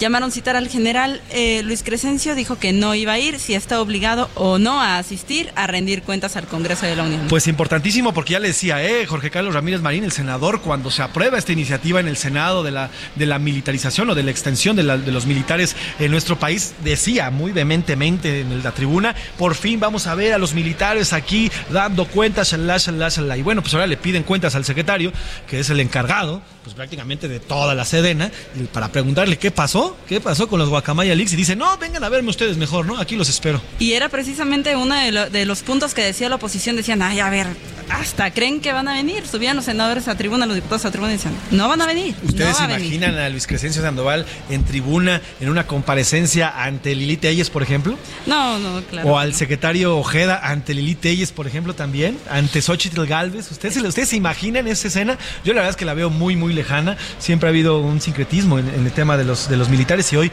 bueno, pues eh, continúa. Dos preguntas interesantes y es momento de preguntar porque ya tenemos los mensajes. ¿Qué dice el público? Tenemos muchos mensajes y muchas respuestas de nuestro público que siempre está al pendiente de lo que nos dicen y qué es lo que nos cuentan, Milka. Eh, sobre la pregunta, bueno, nos hablan del fentanilo. Dice, el fentanilo no tiene la culpa sino quien lo fabrica, quien lo vende, quien lo compra y quien lo consume. Que el secretario Marcelo Ebrard se someta ay, a un antidoping, dice, para explicarnos por qué siempre tiene gripa. Mariano del Toro, Ciudad de México. No, bueno, No, hay tener un problema ahí de... Ta- Tal vez sinusitis, Sí, tal, vez sinusitis, pero bueno, siempre, siempre ahí está el, canciller Marcelo Ebrard dándonos, ¿no? José Luis, buenas tardes. Saluda al mejor equipo de la radio desde. Monterrey, Guillermo Villarreal. Guillermo. La respuesta del secretario de Defensa al Congreso retrata de cuerpo entero a los militares, prepotentes uy, y ladinos. Ojalá así le hablaran a los delincuentes. Gracias, ahí está su opinión. Les mandamos un abrazo hasta Monterrey. Saludos. Independientemente de que la pandemia termine o no, el uso del cubrebocas debería de ser una medida permanente en espacios cerrados, como lo es en otros países. Es una gran medida para prevenir el contagio y la propagación de enfermedades respiratorias. Yo en lo personal lo seguiré usando, digan lo que digan las autoridades mundiales de la salud y de las mexicanas, a esas sí ya no les creo nada, al menos no a las oficiales, llámese Hugo López Gatel. Excelente jueves, cuídense siempre y un gusto. Víctor Gil Hernández. Saludos, querido Víctor. ¿Tú te vas, vas a seguir usando el cubrebocas, Milka? Yo creo que sí. Mira, la verdad es que es cierto. O sea, ha- ha- hemos pasado mucho tiempo con el cubrebocas y ya llega un punto en el que nos es incómodo, nos pica todo, pero yo creo que en espacios cerrados mínimo sí. Yo también lo voy a seguir utilizando. En la calle hay algunas ocasiones que sí me lo quito porque sí es molesto cuando caminas y el respirar. Pero sí, yo en, temas cerrados, en, lugares cerrados, en el avión, por ejemplo, en los aeropuertos, yo, pero ni de chiste me lo quito, ¿eh? Porque acuérdense que el COVID entró precisamente por el aeropuerto. ¿Se acuerdan? Eh, cuando empezábamos, allá es- era marzo del 2020, los primeros contagiados eran eh, unos empresarios que venían desde Italia, habían ido a esquiar y ahí conocimos a los primeros, a los primeros contagios de COVID. Y bueno, pues siempre este mal entró. Y todas las variantes que conocemos, desde la Omicron hasta la que se te ocurra, entraron por el aeropuerto. Entonces yo en lo personal seguiré utilizando el cubrebocas para cuidarnos, ¿no? Claro, y era de las primeras preguntas que te hacían cuando tenías sospechas de COVID. ¿Tuviste antecedentes de viaje? Era la primera pregunta. De hecho, uno, claro, uno de los principales factores para determinar si era o no COVID era ese. Si había salido de algún país o habías tenido contacto con algún personaje o una persona de un país que estuviera algún brote de COVID. Y exactamente es así. Las enfermedades entran por los aeropuertos. José Luis nos envían una foto muy bonita y dice, te envió la toma desde el balcón, la luna de octubre. Sí, por ahí dicen que luna las lunas, las de octubre son las más bonitas y sí, en efecto, ¿eh? había unas lunas muy, muy bonitas y vale la pena que usted las disfrute. Salga a ver, dése un respiro. Hay veces, como dicen por ahí, que es necesario detenerse y oler las flores. Salga en las noches, en este, estos días tan ajetreados que hemos tenido, salga en la noche y huela la luna, véala, disfrútela, porque de las lunas las de octubre son las más lindas. Y en Twitter, ¿qué nos dicen Milka Ramírez? que están comentando en arroba ese García Soto? En Twitter sobre el uso del cubrebocas, el 4% dice que le va a hacer caso a la Secretaría de Salud. El 65% a la Organización Panamericana de la Salud arrasó esta respuesta. Arrasó, ok. Y el 31% dice, yo me cuido por mí mismo. ¿A cuántos le van a hacer caso a la Secretaría de Salud y al señor Gómez López Gatel? Hay cuatro. 4%. Bueno, pues sí, la verdad es que pues entre tumbos durante esta pandemia, en que de un día nos dijeron que sí, otro día nos dijeron que no. En fin, pues sí, la verdad es que han perdido credibilidad estas autoridades de salud. Y la segunda pregunta, Mirka. Sobre el tema de la comparecencia del secretario, el 91% dice que sí, que está obligado el secretario a ir a- al Congreso de la Unión y a rendir cuentas. El 4% dice que no, que tienen que ir a la Sedena a hablar con él. Y el 5% dice que los militares siempre han sido opacos. Pues este es interesante y sí, la verdad es que como mexicanos y como, como mexicanos tendríamos que pedir pues cuentas a todas nuestras autoridades, a todos los sectores y a cada uno de los poderes que existen en nuestro país, incluido, este no es un poder, pero incluido la Sedena, que es un organismo importantísimo y que hoy están metidos en este gobierno, mire, hasta por debajo de la cocina, ¿eh? Entonces sería importante saber, conocer qué es lo que está pasando, por ejemplo, tal vez se mandaba a comparecer a la Sedena por el tema del tren Maya, ¿por qué está aumentando tanto el costo? O Dos Bocas también, ¿por qué está aumentando el costo? En fin, es importante el tema y sí, debe- debería de haber, pues por lo menos más apertura por parte de los militares, ya que están metidos hasta en nuestras calles, pues sí, por lo menos estar conscientes. Ahí están, ahí están nuestras eh, preguntas, ahí están las respuestas, Se- siguen llegando mensajes, en unos minutos vamos a platicar más sobre estos mensajes y lo que nos llegan, pero por lo pronto vamos a cotorrear la noticia, ¿qué te parece, Milka? Vamos a Vamos a cotorrear, pues. Cotorreo informativo en A la Una con Salvador García Soto. Milka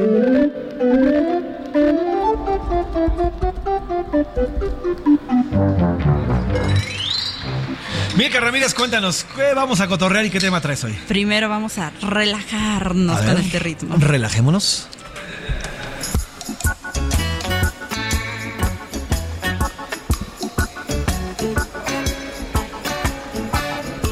Yo te iba a decir.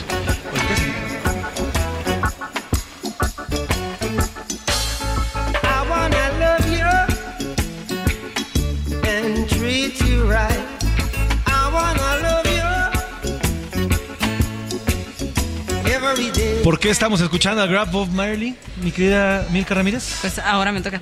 Ay, José Luis. ¿Ahora por qué? Pues mira, en el festival Kosh, Stock, Ajá, que se lleva, ajá, que se realiza en, Cal- en California, ¿eh? en Canadá, Ajá. el rapero Chucky Chuck hizo algo que lo puso como en el foco de todo el festival. ¿Qué hizo?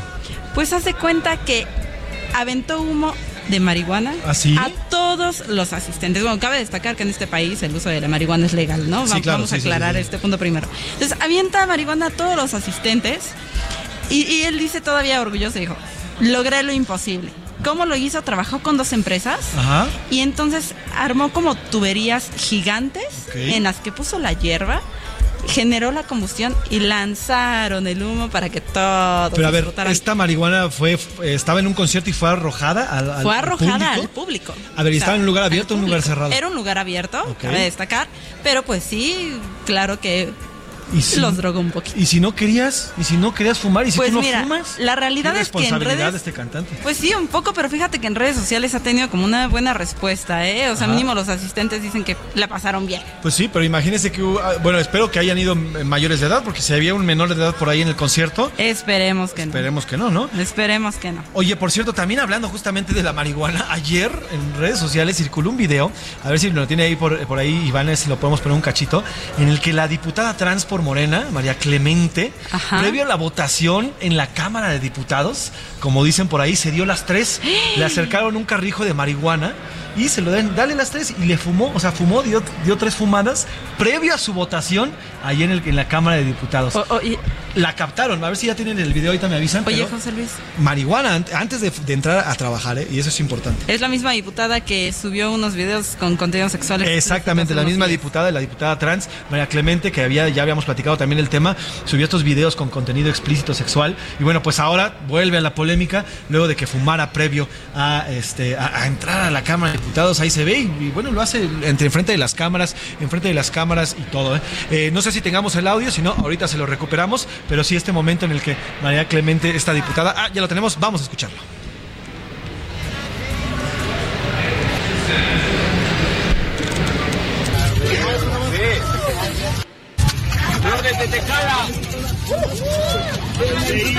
desde.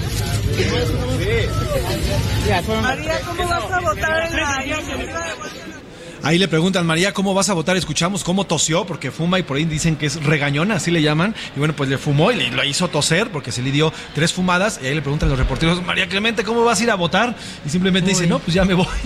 Pero fumó antes, antes de entrar a la Cámara de Diputados. Oye, ¿eh? pero qué delicado José Luis, porque independientemente de que entrara o se fuera, está en horario laboral y es un sueldo que estamos pagando todos los mexicanos. Pero además se fue a chambear así, imagínate, ¿no? ¿Cómo defines? Tu voto es importante, es parte de los 500 diputados que votan en estos temas. Se iba a votar, me parece que el tema de la Guardia Nacional y se mete a votar así. Delicado, delicado el tema. Pero bueno, ahí están estos dos temas, estos dos temas para este pues de la marihuana que hablaron hoy. Gracias, Milka Ramírez. Gracias, José Luis. Tenemos mucha más información. Vamos a escuchar esto, Destino Qatar, que nos produce aquí en Heraldo Radio. ¿Una estufa que manejas desde el smartphone? Nuevas estufas LG InstaView, ahora con inteligencia artificial LG ThinQ. Toca dos veces y descubre la magia del interior sin abrir la puerta. Las únicas con horno de convección, air fryer, grill y triple flama. Descubre la inteligencia de la cocina con LG. Destino Qatar en el Heraldo Radio. Una presentación de LG. Los preparativos para la Copa del Mundo van mucho más allá de los estadios. Para evitar que el tráfico de la única frontera terrestre que tiene Qatar con Arabia Saudita congestione las carreteras, se está nivelando una gran sección del desierto donde se estacionarán los autos y los aficionados abordarán autobuses para un viaje de más de 100 kilómetros a través del desierto desde la frontera hasta la zona metropolitana de Doha. Las autoridades limitarán los autos en las carreteras, han ordenado el cierre de las escuelas, prohibieron la circulación en zonas de la ciudad y han instado a las empresas a que su personal haga el llamado home office. El antiguo aeropuerto internacional de Doha fue rehabilitado para trabajar de manera conjunta con el impresionante Hamad International, que tiene vuelos a 146 países y México, como usted sabe, no está en esa lista. Se están introduciendo nuevos puestos de control de pasaportes para triplicar la cantidad de pasajeros que pueden procesar. Qatar Airways está cambiando el 70% de los horarios de sus vuelos para crear más franjas horarias de aterrizaje durante el torneo. Hasta la próxima, lo saluda Edgar Valero. Destino Qatar en el Heraldo Radio. Una presentación de LG. A la una, con Salvador García Soto.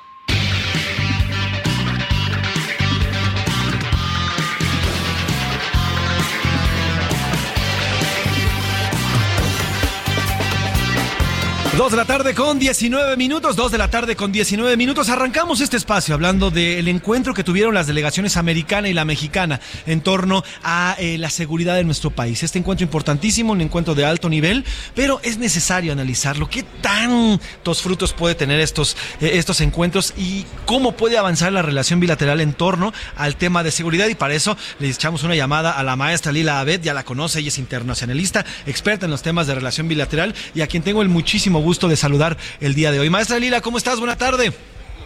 Pepe, muy buenas tardes. Como siempre, un gusto saludarte. Al contrario, el gusto siempre es mío saludarte, querida Lila. Cuéntanos de qué va esta reunión y qué tantos frutos puede traer para nuestro país y también para Estados Unidos en el tema de seguridad.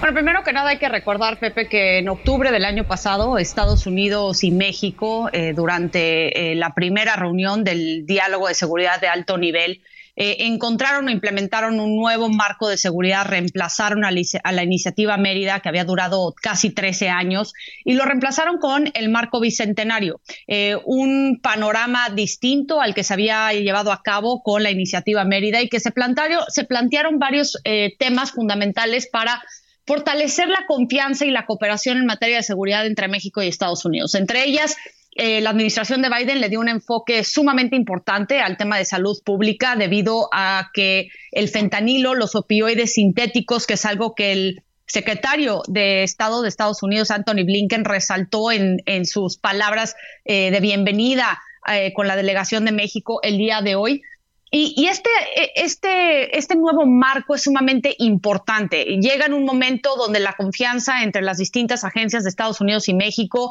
ha pasado por un momento muy difícil. Y si bien es cierto que van a repasar el progreso, los avances, los posibles resultados que han alcanzado en este último año, también fijar objetivos concretos para el próximo año, los, distintos mecanismos bilaterales que se han implementado, que se han establecido entre México y Estados Unidos desde que llegó Andrés Manuel López Obrador, desde la cumbre de líderes de América del Norte, el alto, el diálogo económico de alto nivel, el nuevo marco bicentenario, tienen muy buenas intenciones y tienen muchos objetivos, pero todavía falta eh, que rindan los resultados necesarios para hacer los cambios en los distintos rubros. Creo que el gran tema para Estados Unidos en esta reunión del día de hoy es platicar con sus contrapartes mexicanas sobre cómo reducir el flujo de fentanilo hacia Estados Unidos debido a que han habido más de 100 mil muertes por sobredosis en el año fiscal 2021. Es algo que el presidente Biden necesita reducir ante las elecciones intermedias del próximo 8 de noviembre. Y para México, sin duda, y para el canciller Marcelo Ebrard, es reducir el tráfico ilícito de armas provenientes de Estados Unidos hacia nuestro país para reducir la violencia. Pero hay un problema de fondo, Pepe, que a mí me parece muy importante señalar. Y es que la militarización de las fuerzas eh, de seguridad de México con la transferencia de la Guardia Nacional a la Sedena, al igual de que extendieron su presencia hasta 2028, es algo que puede complicar la cooperación en materia de seguridad entre México y Estados Unidos, debido a que antes las agencias estadounidenses tenían sus contrapartes en las distintas agencias de seguridad en México y ahora todas están concentrando, están concentradas en la Sedena una institución muy importante para la seguridad de nuestro país, pero que sin duda ha sido eh, pues un poco difícil en cuanto a la comunicación que ha tenido con las agencias estadounidenses y esto es una de las grandes preocupaciones de Estados Unidos. Sí, importante lo que dices, eh, Lila, porque al final el encuentro es entre civiles, ¿no? Son autoridades civiles las que están teniendo encuentro y ya el tema de, involucrar a la, militarización o a los militares en el tema de seguridad, pues ya no están como a la par, ya no, ya son, ya no son del todo civiles. Bueno, fue, o sea, fue un diálogo sí entre civiles, pero estaba ahí el, ¿no? La presencia del secretario de Defensa de México, el de la Marina, eh, y, creo que eso muestra, ¿no? La, la, gran presencia, fortaleza que han cobrado las Fuerzas Armadas en México. Eh, por eso no, no vimos, por ejemplo, al general Lloyd, ¿no? Por parte de Estados Unidos en este diálogo de seguridad de alto nivel. Y esto es una de las grandes complicaciones que puede poner en riesgo, que puede poner en jaque este nuevo marco bicentenario que, que pusieron en marcha justamente para incrementar la confianza que se ha ido pues la verdad, eh, un poco eh, desgastando, ¿no? Durante los últimos años, particularmente con la relación eh, que ha tenido Andrés Manuel López Obrador con la DEA, con el FBI, con la CIA, con esta reforma a la Ley de Seguridad Nacional que impulsó justo meses antes de que Biden entrara a la Casa Blanca. Entonces, hay mucho que hacer, pero creo que todavía falta que, veamos cuáles son los resultados y los comunicados que salgan tras esta reunión pues estaremos pendientes, querida Lela, y bueno, estaremos pendientes a ver también en qué quedan estos encuentros. Te mando un gran abrazo y estamos en contacto, Lila, gusto escucharte. Saludo a todo tu público igualmente, Pepe. Lila Vera, Lila Ved Internacional. Heraldo Radio, la H se lee, se comparte, se ve y ahora también se escucha.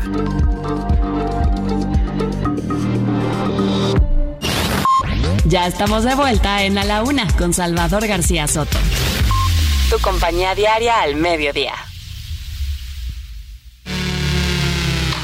México, ¿estás listo para vivir el mejor tenis del mundo? El Guadalajara Open Akron está por suceder y no te puedes quedar fuera. El mejor tenis del mundo por primera vez en Guadalajara recibirá a las mejores 56 jugadoras en singles y a las 32 parejas de dobles en el Centro Panamericano de Tenis del 17 al 23 de octubre 2022. El Guadalajara Open Akron contará con la participación de algunas de las mejores tenistas del mundo, como Arina Zabalenka, Annette Contaveit, Paula Badosa, Coco Gauff, María Zacari y más. Los esperamos en el Guadalajara Open Akron. ¿Estás in o estás out? Akron, estamos en el deporte. A la una, con Salvador García Soto.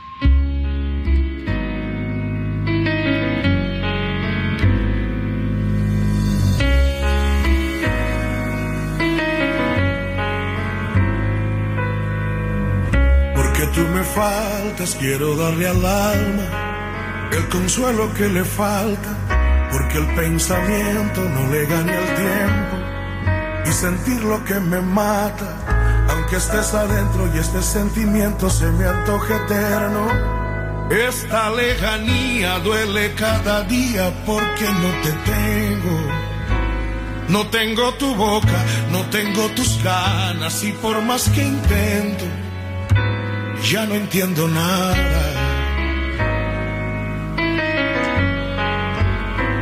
Hey, hey, you.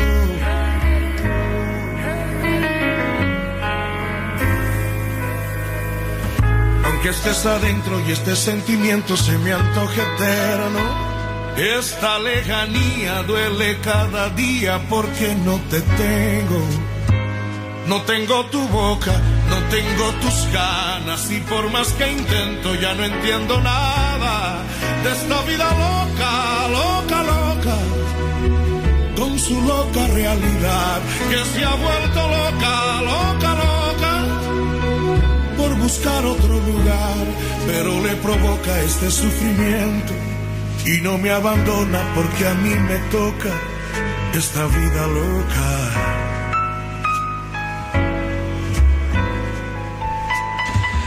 Dos de la tarde con 32 minutos. Dos de la tarde con 32 minutos y regresamos con este ritmo de Francisco Céspedes, el cubano, y Vida Loca. Esta canción publicada en 1998 y habla de su paso eh, cuando él migra desde Cuba hacia otros países. Llegado a México precisamente, habla de cómo la vida loca lo traía de aquí para allá. Y bueno, esta canción fue dedicada al amor de su vida porque de ahí, desde eh, de ese amor, nació todo. Nació su hijo y también nació su música. A veces también el amor enloquece, a veces también la vida misma nos enloquece porque la vida en per se, la vida en per se es una verdadera locura. Así que súbele, mi querido Alex, a Vida Loca de Francisco Céspedes, esta canción de 1998. Recuerde que hoy estamos conmemorando toda esta semana la Semana de la Salud Mental, esta importantísimo, este importantísimo factor para cada uno de nosotros, pero que lastimosamente ha sido abandonado y que muchas veces no tratamos como deberíamos de tratarlo. Súbele, mi Alex, a Vida Loca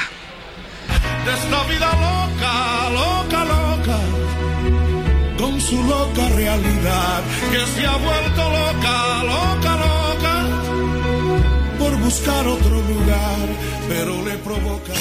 A la una, con Salvador García Soto.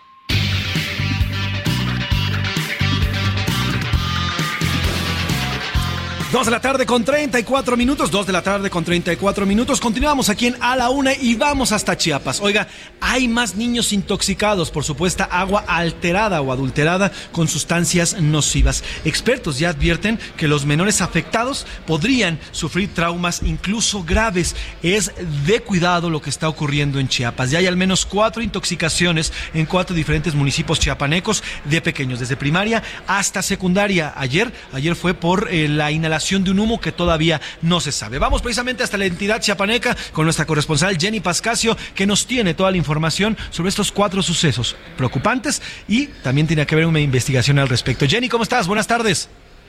Buenas tardes, José Luis, para informarte que ante el cuarto caso de intoxicación masiva en otra secundaria de Chiapas en menos de 20 días, la Fiscalía General del Estado señaló que se realizará otro peritaje con el apoyo de la Fiscalía General de la República. El fiscal general Olaf Gómez Hernández informó en conferencia de prensa el día de ayer que se realizaron 56 pruebas toxicológicas a los alumnos de, de la secundaria Juana de Asbaje en Bochil. 50 resultaron negativas a drogas y 6 positivas a benzodiazepina, un medicamento que fue administrado en la atención médica de los adolescentes. Los exámenes mencionados serán integrados a la carpeta de investigación. Asimismo, tres resultados positivos a cocaína realizados en laboratorios particulares, además de las declaraciones de los estudiantes y 51 denuncias de los padres y madres de familia de la escuela en Bochil. Ante los hechos del pasado martes en Tapachula también se hicieron pruebas toxicológicas a los 18 estudiantes afectados con resultados negativos a drogas, aunque el fiscal precisó que ninguna línea de investigación será descartada. A los cuestionamientos sobre los vínculos del narcotráfico con estos sucesos, Gómez Hernández se limitó a responder que hasta ahora ninguna prueba ha resultado positiva a drogas. El procurador precisó que buscarán a la Fiscalía General de la República para disipar cualquier duda. Las nuevas pruebas ya comenzaron a realizarse este 13 de octubre y debido debido a esta contingencia, José Luis, en las secundarias de Chiapas, eh, pues Rosaide eh, Domínguez Ochoa, secretaria de Educación, dijo que se implementará el protocolo de prevención escolar de riesgos psicosociales que anteriormente se aplicaba solo a estudiantes del nivel medio superior. Iniciarán en Bochil y luego en Tapachula, los dos municipios donde los estudiantes pues han resultado intoxicados en menos de 20 días y luego en San Cristóbal de las Casas, Palenque y Comitán Posteriormente, ayer en rueda de prensa dijo que planean llevar a cabo este protocolo en los más de dos mil planteles de secundarias que hay en el estado. Es la información por el momento desde Chiapas, José Luis. Buenas tardes. A cual te agradezco, Jenny. Importante. A ver, ¿qué está pasando en Chiapas? ¿Quién está poniendo estas sustancias en el agua o en, lo, que está comiendo los niños? Hay que ampliar una investigación porque se trata de pequeños, ¿eh? Ya nos decía Jenny Pascasio, en menos de 20 días, cuatro incidentes con intoxicaciones que usted ha visto las imágenes y se lo voy a publicar en arroba soy Pepe Macías y arroba ese García Soto. Son de verdad un drama. Los padres tienen que ir corriendo hacia las escuelas, sacar a sus hijos que están prácticamente desmayados y llevarlos hacia los Las autoridades de salud continúan descartando que se trate de algún tipo de sustancia como cocaína, pero mire, hay padres que eh, luego de los hechos, por ejemplo, lo ocurrido en Bochil, le hicieron estudios a sus hijos y encontraron en efecto cocaína, eh, restos de cocaína en sus hijos. Entonces, ¿quién está ¿qué está pasando? ¿Quién está intoxicando a estos niños? ¿Es un, puede ser alguno de sus compañeros que quiera hacerse el chistosito o ya hay alguien que está intentando provocar el pánico entre los padres de familia? Importante que Chiapas, el Estado y la Fiscalía chapaneca se ponga manos a las obras, manos a la obra y e identifique qué es lo que está ocurriendo en este estado. Oiga, y hablando de pequeños, eh, ya le decía, ayer en eh, redes sociales circuló un video, se lo voy a subir también ahorita en arroba ese García Soto y arroba soy Pepe Macías, en el cual un pequeño es secuestrado. Él y su madre caminaban por calles del municipio de Huehuetoca, en el Estado de México, cuando se encuentran con un auto. De este auto bajan dos tipos, dos tipos encapuchados con pistola en mano, se acercan a la madre, le arrebatan el niño a, la, a, la madre, además le ponen un cachazo a la madre, le quitan su mochila, le empiezan a esculcar, le roban, ¿no? Contentos con quitarle al niño y después se salen huyendo. La, la imagen es de verdad desastrosa. La pobre madre, pues eh, entre, entre el terror, el pánico, intenta correr detrás del automóvil, sin embargo, bueno, pues no alcanza naturalmente. Así que este pequeño ya fue recuperado, ayer mismo fue recuperado, y hoy en la mañana el secretario de Seguridad Federal, Ricardo Mejía Verdeja, informó que ya son siete personas detenidas por este caso, por este secuestro siete presuntos secuestradores y el rescate de un menor en el municipio de Huehuetoca, en el Estado de México. Se estuvo en contacto permanente con el fiscal Cervantes y se logró el rescate con bien de un menor de nueve años, quien había sido secuestrado el día 10. Se logró dar con el paradero del menor y detener a siete personas, quien eran parte de una célula eh, criminal que mantenía en cautiverio al menor y por el cual exigían la cantidad de cuatro millones de pesos pesos. Pues eh, cuatro millones de pesos. Hay imágenes y ya se les digo, se la compartimos. Al final fueron, eh, fue rescatado este pequeño, se encontraba vendado, se encontraba obviamente pues en las condiciones que hemos visto que se encuentra una persona secuestrada. Hay que, el Estado de México tiene que poner eh, alerta, tiene que ponerse alerta porque ya son por lo menos dos casos de secuestro de pequeños allá en el Estado y es importante, ¿por qué? Porque se trata no solamente la vida de seres humanos, sino además la vida de niños. Oiga, y vamos a información de último momento. Último minuto en A la Una, con Salvador García Soto.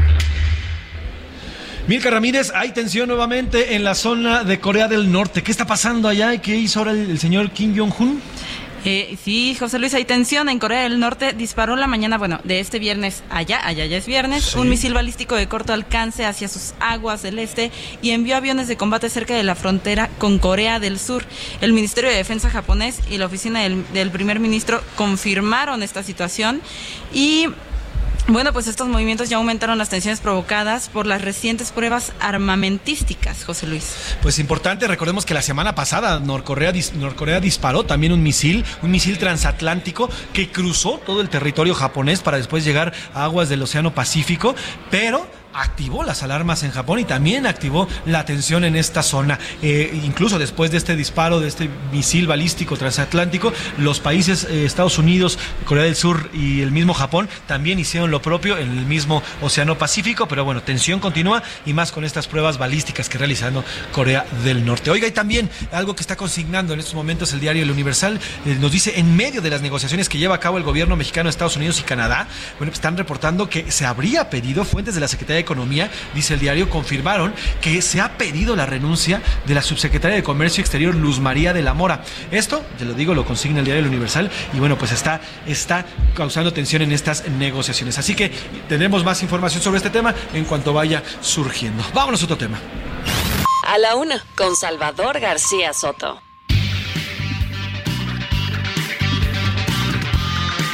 Dos de la tarde con eh, 42 minutos, dos de la tarde con 42 minutos. Oiga, y ayer, ayer en redes sociales comenzó a circular eh, un video en el que, pues, eh, estos, estos actos de barbarie en contra de los animales, mire, hemos y nos estamos viendo cada vez más eh, imágenes donde osos, osos negros, que además son osos eh, que se, se reproducen y crecen aquí en nuestro país, sobre todo en la sierra y en las montañas de, de Nuevo León, pues cada vez más vemos cómo es estos osos bajan hacia las casas en la montaña de Nuevo León.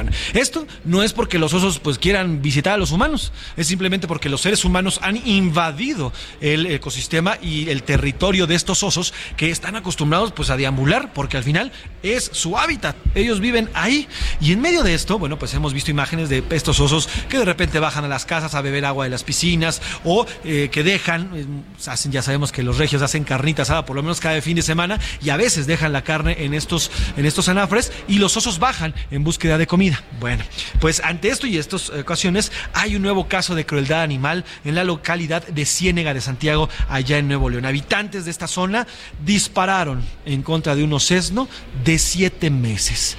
Siete meses. ¿Por qué? ¿En qué momento una persona decide dispararle a un osesno de siete, a un osesno de siete meses que de verdad no representa ningún solo peligro? Le dispararon además en las piernas, en las patas traseras, que eso provocó además mayor dolor. Vamos precisamente con nuestra corresponsal Daniela García allá en, la- en Nuevo León, que nos tiene el reporte de qué es lo que ha ocurrido y va a haber una investigación en torno a este ataque que es nada más y nada menos que una crueldad animal inenarrable. Daniela, ¿cómo estás? Buenas tardes.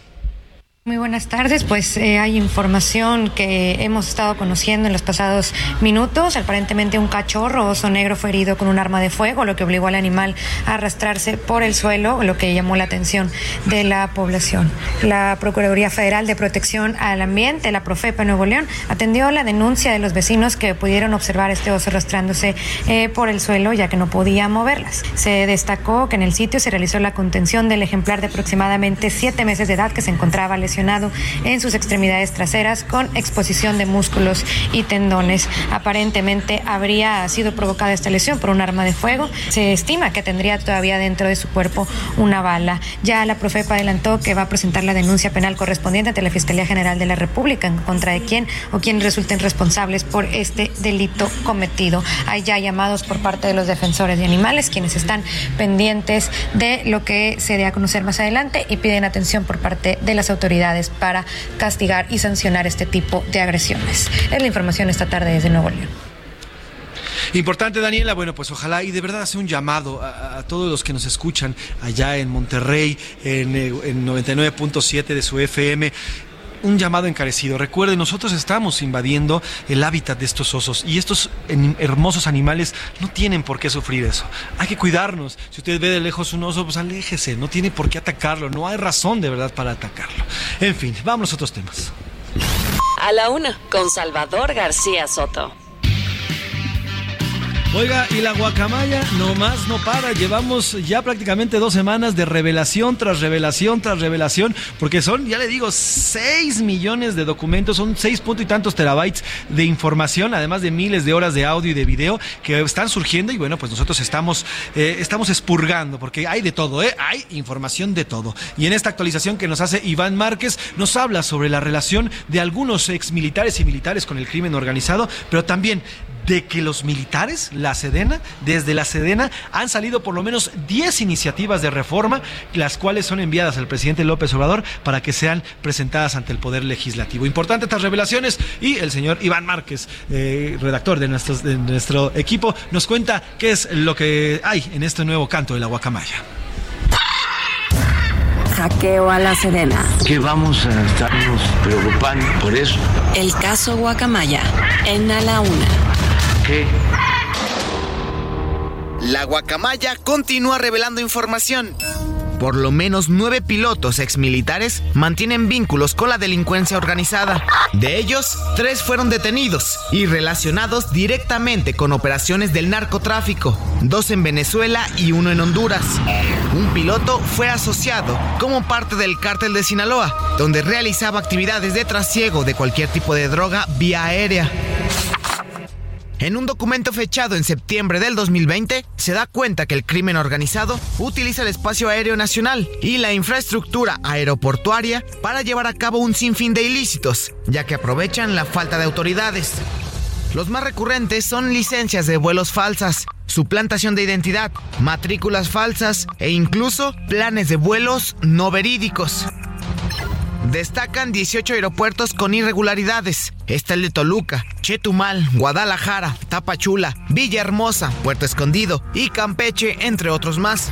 También se filtró que la Sedena redactó al menos 10 iniciativas de reforma, las cuales son enviadas al presidente López Obrador para que las presente al Poder Legislativo, pero adjudicadas a su nombre. Así, la guacamaya sigue dando de qué hablar. Para la una con Salvador García Soto, Iván Márquez. Pues ahí está el canto de la guacamaya. Seguiremos teniéndole las actualizaciones de lo que se publique en estos eh, guacamaya leaks, que tiene todo, eh, pues tiene prácticamente al gobierno pendiente de qué es lo que aquí se informe. Oiga, y precisamente hablando del gobierno, eh, esta mañana el presidente López Obrador dio a conocer una lista, una lista de supuestos pues candidatos que podrían salir desde la oposición. Son más de 40 personajes que, que hay de todo, empresarios, periodistas, políticos, comunicadores, en fin, hay de todo. Mire, está desde Agustín Carstens, el exsecretario de Hacienda y Crédito Público, pasando por Alejandro Moreno Cárdenas, el actual líder del PRI, está también eh, Claudio X González, está Chumel Torres, por ejemplo, este youtuber, está Dante Delgado, el, senador de Movimiento Ciudadano y creador de, y fundador de este partido, está Emilio Álvarez y Casa y de Alfonso Guajardo, exsecretario de Economía, en fin, es una cuarentena de, de personajes que, según el presidente López Obrador, podrían ser los, eh, pues, eh, digamos, los presidenciables para la oposición y que podría de ahí salir este nuevo, eh, este nuevo candidato que hoy, pues, a decir verdad, la oposición pues nomás no se ve ni por dónde. Eh, y ahí mismo el presidente López Obrador también habló de quién cree, del exgobernador de Tamaulipas, el señor Francisco García Cabeza de Vaca. ¿Quién le falta? Sí, pues hay que ponerlo. Sí, pero sí, todavía no se sabe si es culpable o no, o sea, es presunto 43, entonces hay bastantes. Bastantes, dice el presidente López Obrador. Y mire, la verdad es que lo que hace el presidente, muy inteligente, él es, sabemos que es un genio político, lo que hace es ponerlos en la palestra, en la palestra nacional, pues para alguna otra forma, pues irlos prácticamente demeritando, diciendo cómo crees que este cuate se vaya a la presidencia. Y también para qué, bueno, pues porque también en redes sociales hay, hay algunos huestes que golpean y golpean fuerte. El chiste es que el presidente no solamente lanza sus corcholatas, sino también ya hasta se atrevió a lanzar las corcholatas de la oposición. Oiga, y hablando de oposición, la semana pasada, esta semana, no, perdón, el martes le contamos de la presentación de un nuevo grupo, un nuevo eh, grupo que podría salir de ahí, el tema del de, eh, candidato de la oposición para el 2024. Se presentó como una nueva opción, una organización llamada Unidos. Bueno, pues esta tarde, esta tarde hubo una conferencia de prensa por parte de una agrupación que ya existe, una agrupación que se llama Unidos, exactamente igual como lo está proponiendo los empresarios que eh, lo plantearon el pasado martes. Y bueno, a través de su presidente nacional, Juan Hugo de la Rosa García, manifestó su rechazo a la creación y a la utilización no solamente de este nombre, sino del parecido con sus logos. Según este, eh, este dirigente, Juan Hugo de la Rosa García, esta asociación ya fue creada, en el, eh, incluso está registrada ante el INE desde 2020, pero por si fuera poco, es aliado de Morena, esta organización que ya tiene el nombre que pretenden utilizar estos eh, y que se presentó el pasado martes. Así que ya vamos a entrar en una polémica, sobre todo por el nombre. Y quien nos tiene más polémicas, y ya está ahí en el estudio de A la Una, allá en Heraldio Radio, allá en la zona de Extremadura Insurgentes, es Oscar Mota, con toda la información deportiva. ¿Cómo estás, Oscar? Buenas tardes. Los deportes en A la Una, con Oscar Mota. Mafren, buenas tardes, buen jueves. Mi querido Mafren, ¿cómo estás? José Luis Sánchez Milka, te mando un gran abrazo, por supuesto, amigas y amigos. Hoy un gran día para ganar. Oye, mi querido Mafren, te fuiste hasta allá a celebrar el cumpleaños, el 6 a 1 de la América.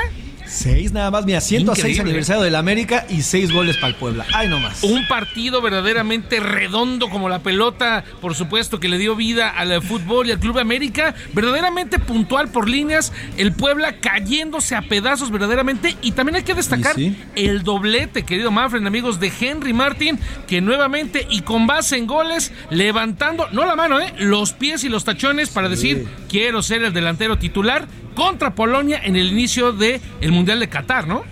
Sí, Henry Martin, la verdad es que ha destacado, ya venía desde el torneo pasado, my friend, pero este año, este, este año y este torneo se ha de, de, verdad se ha consolidado como un gran, gran, gran anotador. Incluso puede ser, yo digo que sí, podría ser la punta que necesitamos para el Mundial de Qatar. La mentalidad que tiene Henry Martin. Vamos a escuchar precisamente las palabras y las reacciones de los técnicos que jugaron el día de ayer. Ellos tienen que saber que todavía no, hemos pasado de ronda. El resultado es algo que todos creemos, pero es fútbol. Esto es fútbol. Me quiero detener en destacar, destacar la labor de, Fernando, la labor de Baño, la labor de los muchachos, sobre todo del plantel. Hoy América está atravesando un momento espectacular. No pudimos capitalizar ninguno de los dos. Hubo mucho forcejeo, mucho balonazo y bueno, a final de cuentas quedó un empate. Creo que hay que seguir pensando que la, la, eliminatoria está abierta, la llave está abierta y ahora, bueno, hay que ir a Monterrey con la misma idea. Ahí está, Mafren, las reacciones, ¿eh?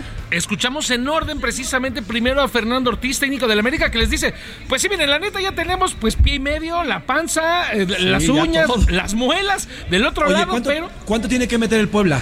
para empatar necesita cinco, ¿no? O sea, básicamente para empatar, pero como está obviamente abajo en la tabla, necesita meter seis para poder pasar de manera, de manera directa. Un marcador tendría que ser básicamente como de tenis y que América obviamente no anote. Pero ojo, lo que escuchamos de Nicolás Larcamón, técnico del Puebla, un caballero, ¿no? O sea, a su equipo lo agarraron como piñata verdaderamente, le, lo tundieron gacho, pero él obviamente reconociendo la labor de jugadores, de técnico y de directivos de la América. Verdaderamente un caballero lo del Arcamón. Luego un 0 a 0 que ya nos habías adelantado entre Cruz Azul y Monterrey. Primero Bucetich diciendo obviamente que fue un partido muy peleado, un partido rocoso como se puede conocer. Y también de la parte de Raúl Potro Gutiérrez con el equipo de Cruz Azul. Dice, vamos con la misma mentalidad y entonces en Monterrey vamos a ver qué podemos hacer. Creo que es un partido abierto abierto, complicado sí para Cruz Azul, va como visitante, pero, insisto, creo que está abierto, tiene la posibilidad. El día de hoy, mi querido Manfred, amigos, Toluca contra Santos, 7 con 6 de la noche, tiempo de la Ciudad de México, y posteriormente un Tigres Pachuca que, ojo, y lo van a escuchar aquí, yo creo que entre Tigres y Pachuca puede ser alguno de los equipos que puede ponerle un freno al América. Eh, puede ser la final, ¿no? Tigres Pachuca igual y en una de esas, ¿no? En una de esas, probablemente. Podremos verlo. Frente, mando un enorme abrazo y estamos eh, mañana nos escuchamos también aquí en A la Una. Gracias por la información deportiva. Hoy un gran día para ganar. Hasta aquí. Día de hoy eh, nos despedimos de este, de este programa de A la Una. Gracias de verdad. Oiga, si usted quiere conocer más del foro en el que estamos, ingrese a foro Amave, Amave con V, foroamave.com.mx y ahí va a conocer ampliamente, además de lo que ya le hemos platicado el día de hoy. Nos vamos, nos vamos a ir con música a nombre del titular de este espacio, el periodista Salvador García Soto, y de todo este gran equipo que hace posible este servicio informativo que día a día le llevamos hasta su casa, hasta su oficina y su auto. Gracias, de verdad, gracias. Yo soy José Luis Sánchez Macías. Está usted informado. Nos vamos con Where is My Mind de Pixies. Acompaña e informa. A la una. Con Salvador García Soto.